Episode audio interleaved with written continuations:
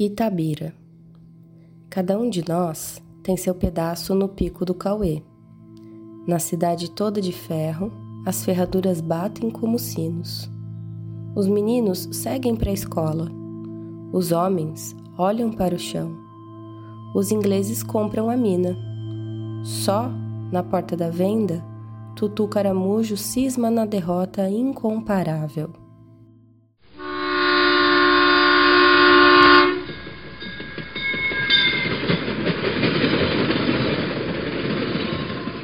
Introdução. Em busca do Cauê. É difícil encontrar o pico do Cauê. Não a montanha, que sabemos não existe mais. É que o local onde um dia houve um pico é difícil de encontrar. Subimos mirantes para ver se do alto dava para ver o buraco. Sem sucesso, eu e o Lucas rodamos de carro por um tempo considerável em companhia do Google Maps e de dois pares de olhos atentos. Subindo uma estrada estreita de duas pistas, há vários sinais de que estamos dentro da vale. Mas nada de Cauê. Vejo os barrancos ferrosos se misturarem aos eucaliptos, tão mais frequentes quanto mais alto subimos. Caminhões e máquinas pesadas. Lama, muita lama. Placas de segurança e placas urbanas. As placas colocadas pela Vale se abundam. A mais repetida não deixa dúvidas. Propriedade privada da Vale SA. Não ultrapassar. Invasão é crime. Outras beiram ao cinismo, como a que vimos num pequeno morro com cinzas queimadas, que dizia: evite queimadas, preserve a natureza. Não muito distante dali, o GPS informa: você chegou ao seu destino. Mas onde chegamos exatamente? À direita do carro, vejo lama, vejo florestas falsas e tristes. Trabalhadores da Vale, ou melhor, de suas terceirizadas, curiosos com a nossa presença. Estamos na cidade, em rua pública, mas a sensação é de que invadimos a mina. Distraído com tanta informação à direita, Lucas me chama a atenção. À nossa esquerda, ali está, milimetricamente escondido entre morros sobreviventes. A paisagem que dá nome ao lugar. O maior buraco do mundo. As palavras se perdem. Já sabemos do que se trata, mas o queixo cai mesmo assim. É como visitar a lápide do pico, mas com um sentimento contraditório e incômodo de que é a nossa própria lápide também. Senti como nunca antes o significado de que cada um de nós tem seu pedaço no pico do Cauê. Se as barragens chocam pela presença interminável da lama, o maior buraco do mundo dilacera por uma ausência incalculável. Um buraco aberto que exibe as entranhas da Terra e nos mostra a grandiosidade de quase 100 anos de extrativismo desavergonhado. Eu sou Yami Kiodi, jornalista do Jeikt, e esse é o segundo episódio da série Cidade de Ferro. Nesse episódio, eu tento recuperar de modo muito breve como as histórias de Tabira e da mineração de minério de ferro se entrelaçaram. E como seu cidadão mais ilustre, Carlos Drummond de Andrade, se tornou persona não grata por ser ferrenho crítico do que a mineração fez com sua cidade natal. Assim como no primeiro episódio, me acompanha nesse Lucas Nasser, pesquisador e advogado itabirano, e autor do livro Entre a Mina e a Vila: Violações de Direitos em Itabira.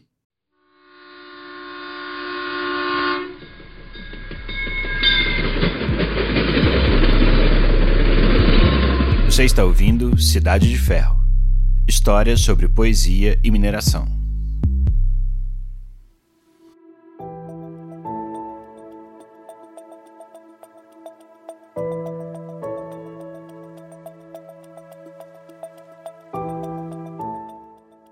Na obra de Drummond há duas Itabiras, ou pelo menos a transformação de uma Itabira em outra.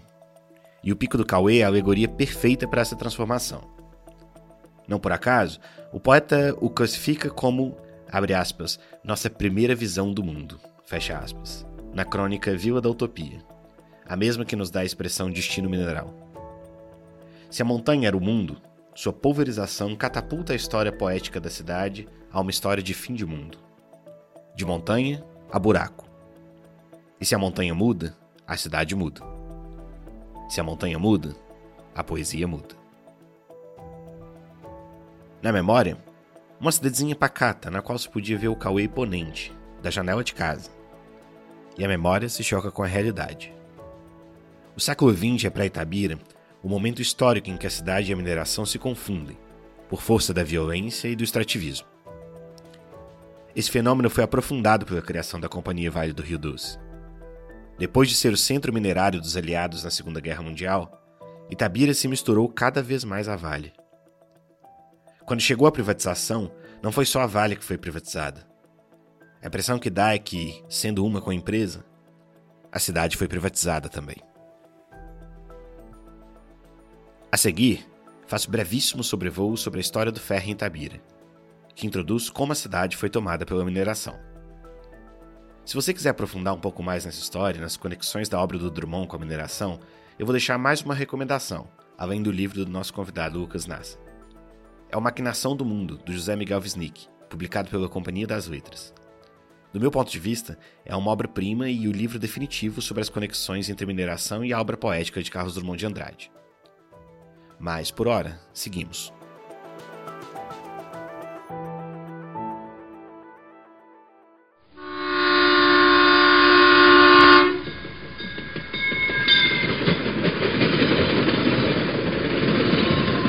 Primeira parte.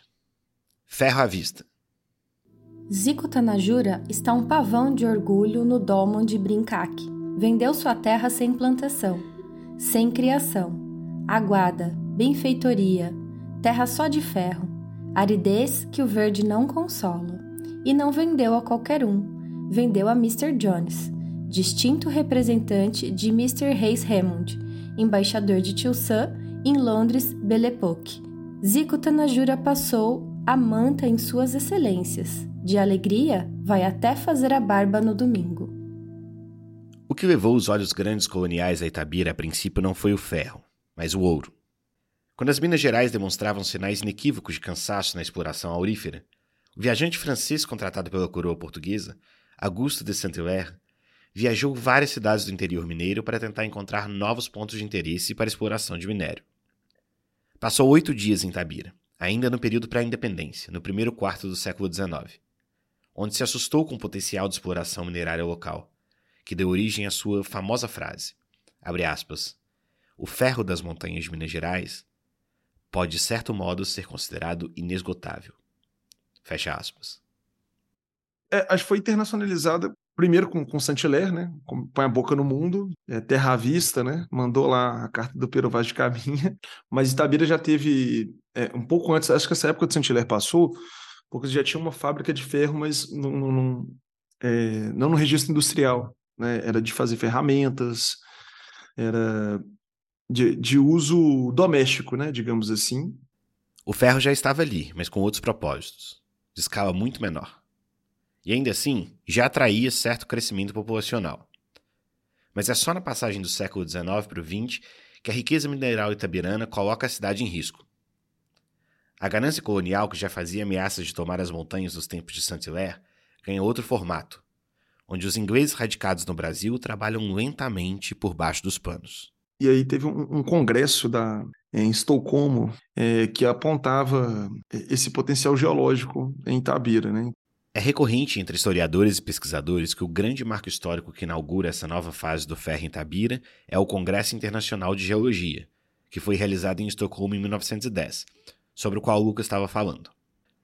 O congresso foi realizado por grandes empresas siderúrgicas, tanto da Europa como dos Estados Unidos, e tinha por objetivo principal fazer um detalhamento exaustivo das reservas de ferro existentes no mundo. José Miguel Wisnik diz que o diretor do Serviço Geológico e Mineralógico do Brasil e um professor da Escola de Minas de Ouro Preto apresentaram no Congresso um documento que mostrava de modo detalhado os lugares de Minas com maior potencial para exploração de ferro. Literalmente entregaram um mapa da mina do ferro brasileiro.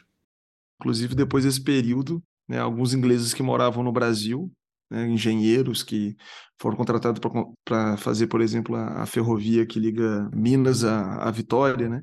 Eles compraram uma porção de terra gigantesca, né? A figura do inglês em Itabira é recorrente na poesia do Drummond. Não é por acaso que apenas um ano depois do Congresso, a companhia inglesa Itabira Iron Ore Company recebeu autorização para funcionar no Brasil. O que se passou nos anos anteriores e nos anos subsequentes foi estarrecedor. Sabendo do verdadeiro valor das terras com seus morros e subsolos ferrosos, ingleses compraram quantidades gigantescas de terra no mato dentro, a preço de banana. Os itabiranos vendiam sem saber o real valor de suas terras.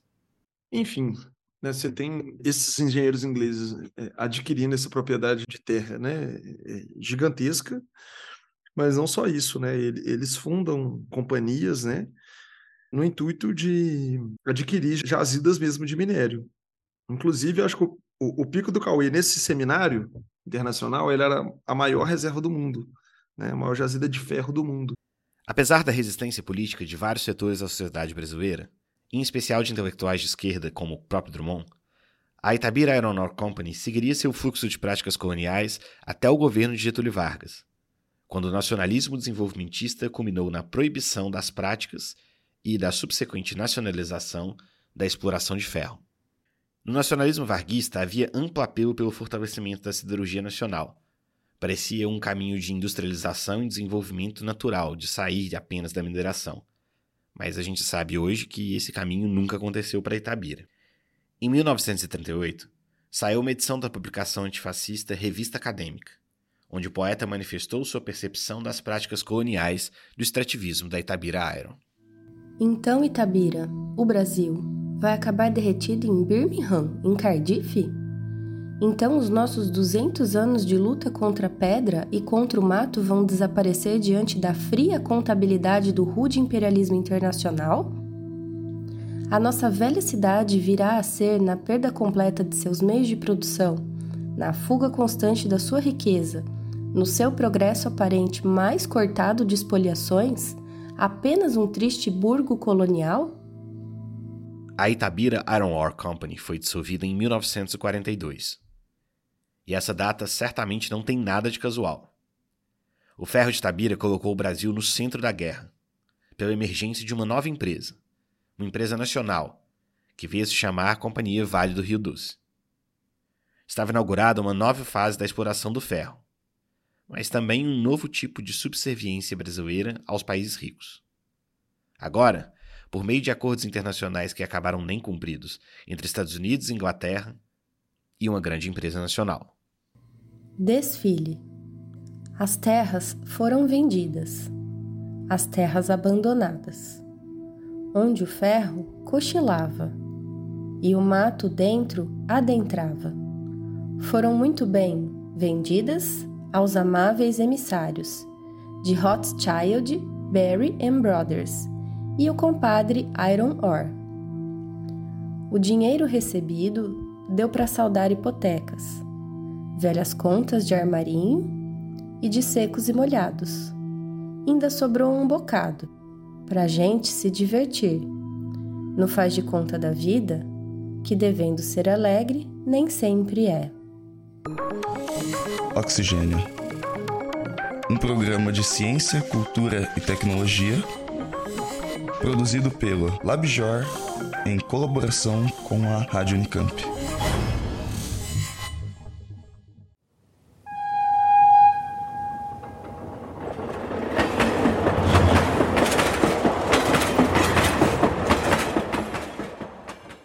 Segunda parte: A Ferro e Fogo.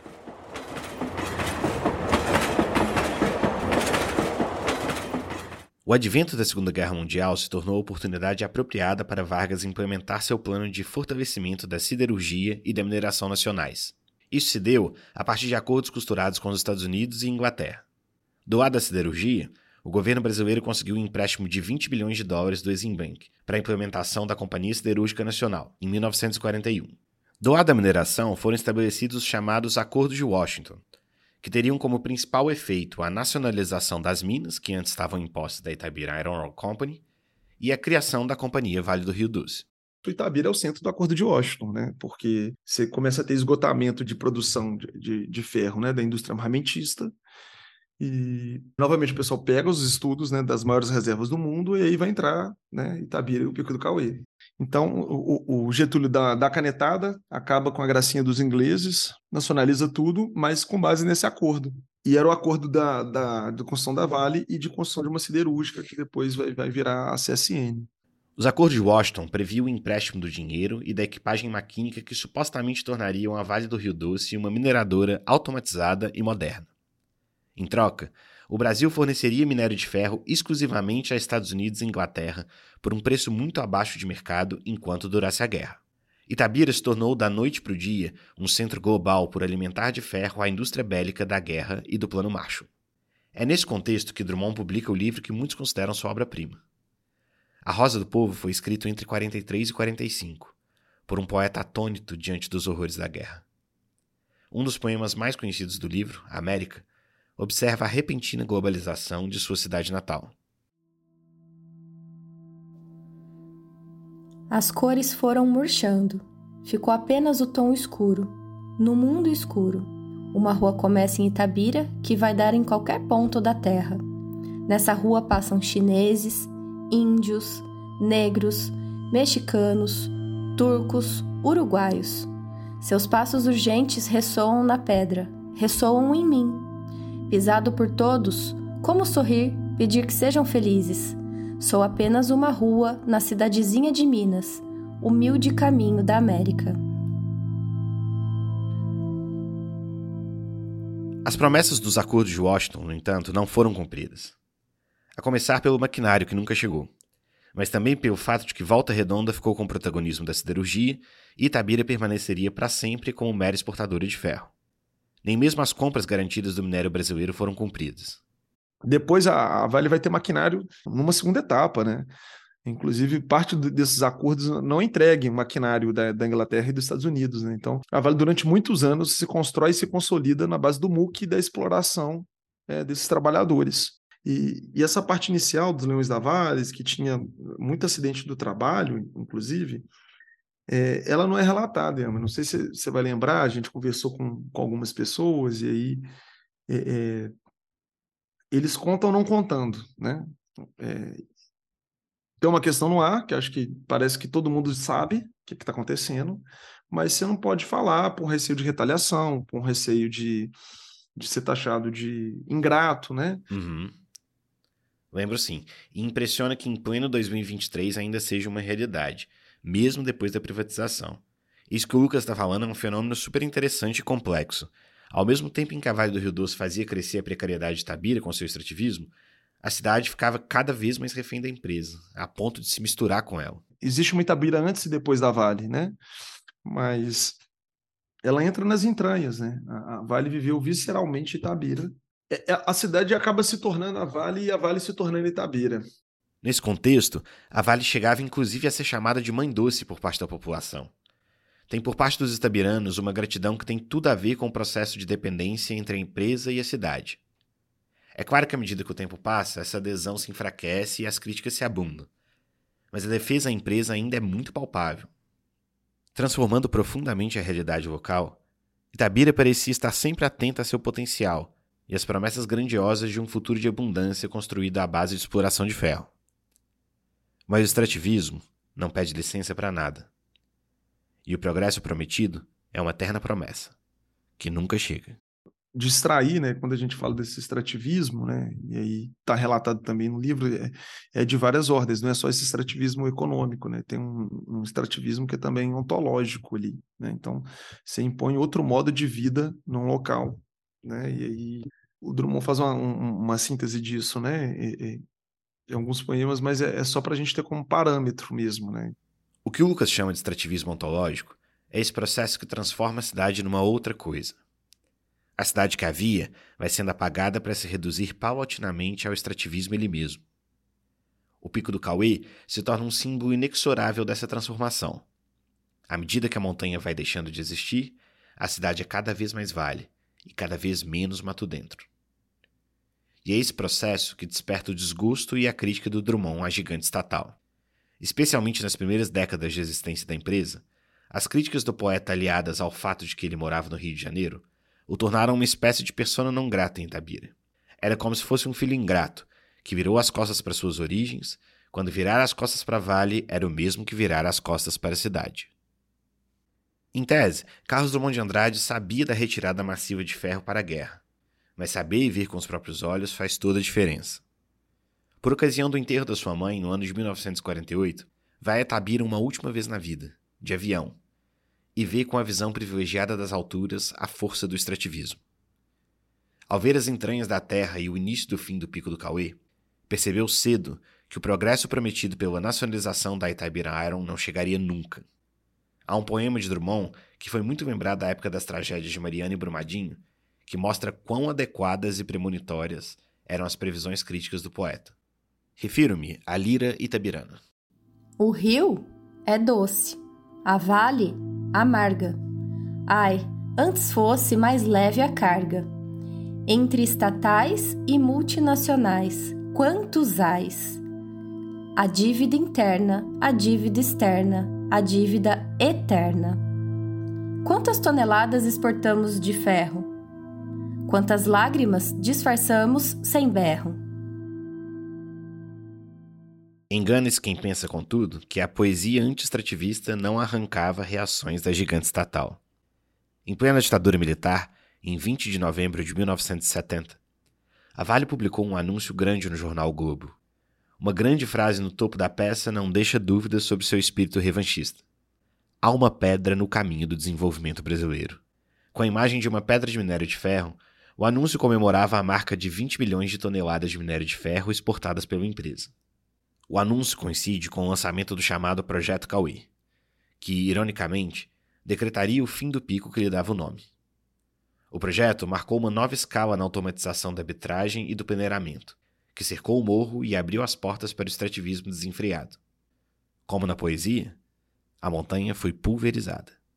É importante lembrar do projeto Cauê para que a gente não se esqueça de que o fato de ser uma empresa estatal à época não diminuiu nada o impacto ambiental e social do extrativismo tem um teórico que chama Eduardo Gudinas, que pesquisa extrativismo, ele fala que o extrativismo continua sendo extrativismo, né?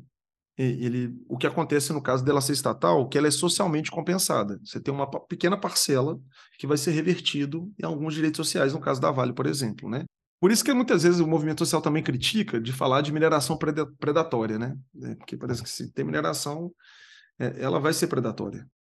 A privatização que fez a Vale do Rio Doce virar só Vale parece ter aprofundado seus processos extrativistas, com a diferença que, agora, o que havia de retorno social é pulverizado junto com o que restava do pico do Cauê.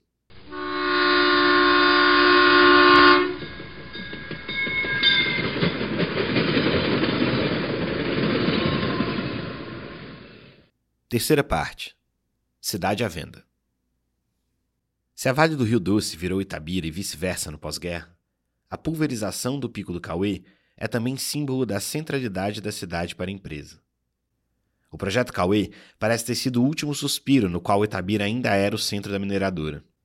Com a privatização de 1997, dez anos após a morte de Carlos Drummond de Andrade, a empresa se internacionalizou e a cidade natal do poeta virou um pontinho. Uma nota de rodapé. Um mito de origem de uma das maiores mineradoras do mundo. Se houve um momento em que Itabira e Vale de fato se tornaram uma, a impressão que fica é que a privatização da empresa foi também a privatização da cidade. Como sintetizou brilhantemente José Miguel Wisnik. A cidade, acoplada simbolicamente a essa potência nascida das suas entranhas, vive na dependência econômica e política dos ditames da companhia, sem ter se beneficiado nem de longe de um retorno correspondente ao gigantismo da empresa que gerou. A inusual promiscuidade de origem do sítio minerador com o núcleo urbano acarreta um impacto ambiental que se traduz em altos níveis de poeira de ferro em suspensão, imóveis afetados pela dinamitação das rochas e assoreamento das fontes de água. Longe de ser reconhecida como vítima de uma intrusão abusiva, é a cidade que é posta na prática no lugar de intrusa, no momento em que bairros construídos sobre veios de minério de ferro são obrigados a se deslocarem para permitir a continuidade da exploração até o esgotamento total do estoque. Quando Wisnik fala que a cidade que parece ser a intrusa para a mineração passar, é uma coisa que fica muito claro quando relembramos as memórias dos bairros deslocados e destruídos pela mineração, assunto do próximo episódio da série. Mas voltando à Vale, é publicamente notório que a privatização da Vale do Rio Doce foi, no mínimo, muito polêmica. Dentre os muitos motivos para se questionar seus processos, talvez o mais relevante seja o método utilizado para calcular seu valor. Calculado a partir do preço mínimo por ação, o valor de 10,36 bilhões estipulado pelo governo FHC foi mesmo à época fortemente questionado. Entre outros motivos, críticos apontavam que foi levado em conta o valor da empresa, mas não das reservas minerais que acabaram sendo privatizadas em conjunto.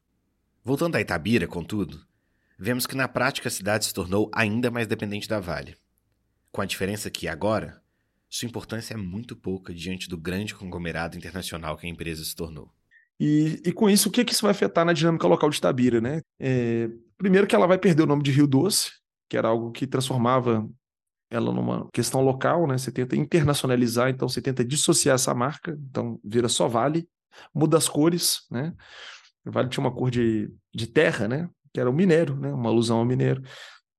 Ela passa a ter uma cor verde de, de sustentabilidade, né? E um amarelo do Brasil, né? É, você passa a ter muito mais acidentes do trabalho e, e uma, um aprofundamento da, da, da precarização né, do trabalho. É, tem vários estudos que demonstram isso, né? A vulnerabilidade do trabalhador terceirizado. Então, você tem hoje várias empresas que prestam serviço para a Vale. A Vale não, não, quase não faz atividade fim hoje, ela é praticamente uma gerente.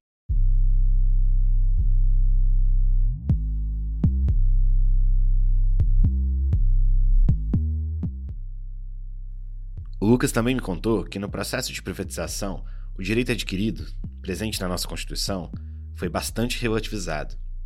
Os trabalhadores perderam direitos e a constante terceirização dos serviços prestados à mineradora precarizou ainda mais o trabalho e precarizou a cidade, ainda muito dependente das vagas de emprego em torno da mineração, ainda que hoje seja uma fração do que já foram um dia.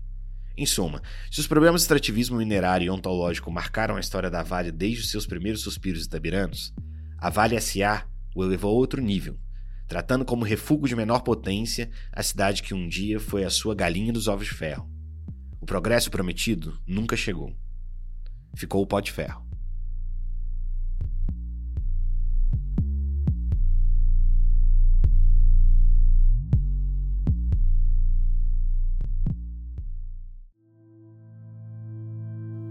A montanha pulverizada. Chego à sacada e vejo a minha serra, a serra de meu pai e meu avô, de todos os Andrades que passaram e passarão, a serra que não passa. Era coisa dos índios e a tomamos para enfeitar e presidir a vida, neste vale soturno onde a riqueza maior é sua vista e contemplá-la. De longe nos revela o perfil grave, a cada volta de caminho aponta uma forma de ser, em ferro, eterna e sopra a eternidade na fluência. Esta manhã acordo e não a encontro, britada em bilhões de lascas deslizando em correia transportadora, entupindo 150 vagões no trem monstro de cinco locomotivas, o trem maior do mundo. Tomem nota. Foge minha serra, vai deixando no meu corpo e na paisagem mísero pó de ferro. E este não passa.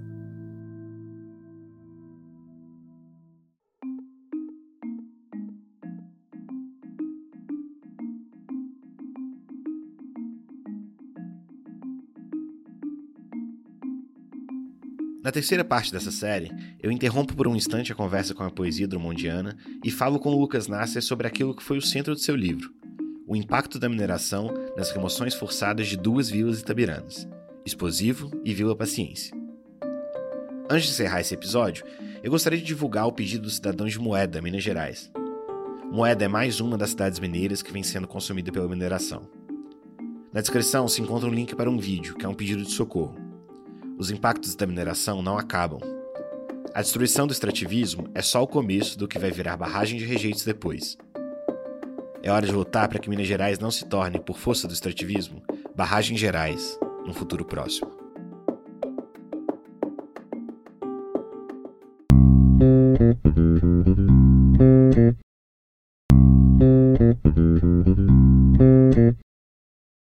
Oi, pessoal, tudo bem? Meu nome é Pedro Belo, sou jornalista, aluno do curso de especialização em jornalismo científico aqui do Labjor e também sou produtor e roteirista do podcast Ciência Suja.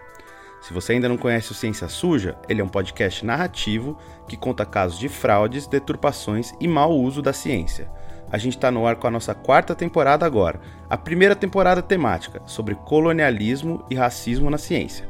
São cinco episódios quinzenais, saindo sempre às quintas-feiras eu convido você a escutar o Ciência Suja depois de ouvir esse episódio aqui. E logo mais a gente vai ter um episódio com uma temática parecida por aqui no Oxigênio também.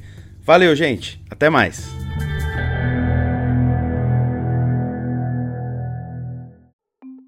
Este episódio foi roteirizado e produzido por mim, Yama Kiod. A revisão foi da coordenadora do Oxigênio, Simone Paloni. Quem narrou as poesias do Drummond foi a Fernanda Capovilla. E quem conversou comigo foi o Lucas Nasser. Luiz Leal, do artigo 158, foi quem narrou a passagem do livro do José Miguel Wisnik. A edição do áudio foi feita pela Elisa Valderano. O Oxigênio é um podcast produzido pelos alunos do Laboratório de Estudos Avançados em Jornalismo da Unicamp e colaboradores externos. Tem parceria com a Secretaria Executiva de Comunicação da Unicamp e apoio do Serviço de Auxílio Estudante, da Unicamp também. Além disso, contamos com o apoio da FAPESP, que financia bolsas como a que me apoia neste projeto de divulgação do Grupo de Estudos Interdisciplinares em Ciência e Tecnologia, o JEICT. A lista completa de créditos, para os sons e para as músicas utilizadas, você encontra na descrição do episódio. Você encontra todos os episódios no site oxigênio.consciência.br e na sua plataforma preferida. No Instagram e no Facebook, você nos encontra como Oxigênio Podcast. Segue lá para não perder nenhum episódio. Aproveite para deixar um comentário.